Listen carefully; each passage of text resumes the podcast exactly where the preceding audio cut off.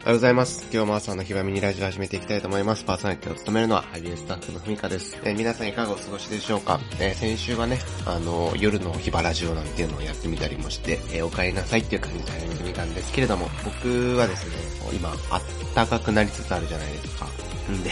あの、花粉症重症者だからね、僕は。なのでちょっとこの、外にいてるのがだんだんと、僕になってきてるわけなんですけれども、えっと、お母さん会をですね、結構好きで、あの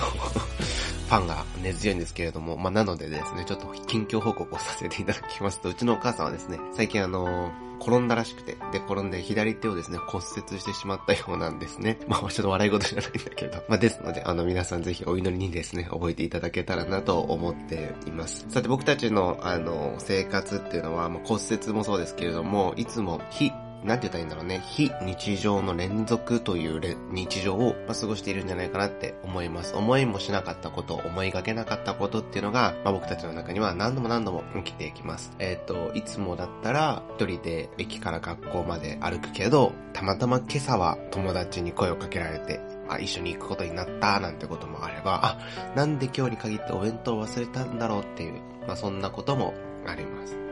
まあ、僕たちはこの、いつもですね、非日常というか、なんて言ったらいいんだろうね、この奇跡的な、奇跡の連続を過ごしてるわけなんですけれども、まあ、僕たちはですね、クリスチャンとして、この奇跡的な連続の中で、うんと、自分だったらやらないだろうなっていうことができる力があると思うんだよね、クリスチャンって。というのも、自分だったらこの人に席譲らないけど、まあ、でも、今日御言葉を読んで、ああ人に優しくするっていうことを始めてみようって、もし思ったなら、僕たちはいつもはできないけど席を譲るっていうことができたりするわけ。だよね。で、僕なんてはですね、あの、僕という存在はこう、なんだろう。もう自分でもね、最悪なやつやなって 思うから、自分だったら思わないけど、神様は思ってるんだろうなって思うそのことがたくさんあるんですね。まあだから自分、普通の俺だったら、まあ普通の俺ってのはもうよくわかんないけど、まあ俺だったら、店員さんにね、ありがとうって言わないけど、まあ自分は神様の愛を受け取って、神様だったら言うんだろうなって思うから、ありがとうございますって言ってみたり、まあそんなことがある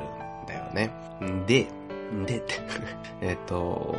だからこそ、その奇跡的な連続の中に来てる僕たちは、ただその奇跡に反応するだけのに生き物ではなく、その奇跡をね、自ら起こすものでありたいなっていう風に思います。イエス様は、その、起きた状況にね、いつも後出しをしておられたお方ではなく、むしろ前のめりに自ら奇跡を行うお方であったんだよね。じゃあこの奇跡っていうのは、イエス様にとっては病人を癒すことだったかもしれない。じゃあ僕たちにとってこの奇跡を起こすって何だろうと思った時に、実はそれは落ち込んでいる者に優しい、優しいというか励ましの言葉をかけて、彼の心を癒すという奇跡かもしれない。まあ、それはどんなことが僕たちにできるかわからないんですけれども、まあ、そのように、ただこう、奇跡的な出会いとか、うんと、そういうのをただ待つだけではなく、自らそれを起こしていくものでありたいなって思います。今日皆さんの一日の中で、神様のために、普通の自分だったらやらないけど、やったって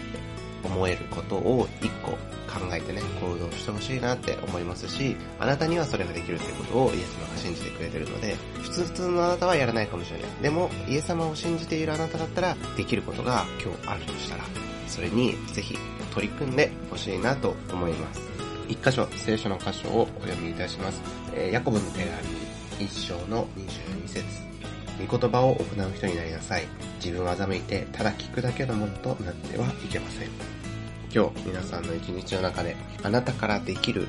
奇跡、あなたからできる、あなただったらできないこと、まあ、そんなことが生まれていくことを、えー、心より祈っています。皆さんの今日一日が豊かなものとなりますように。じゃあ、いってらっしゃい。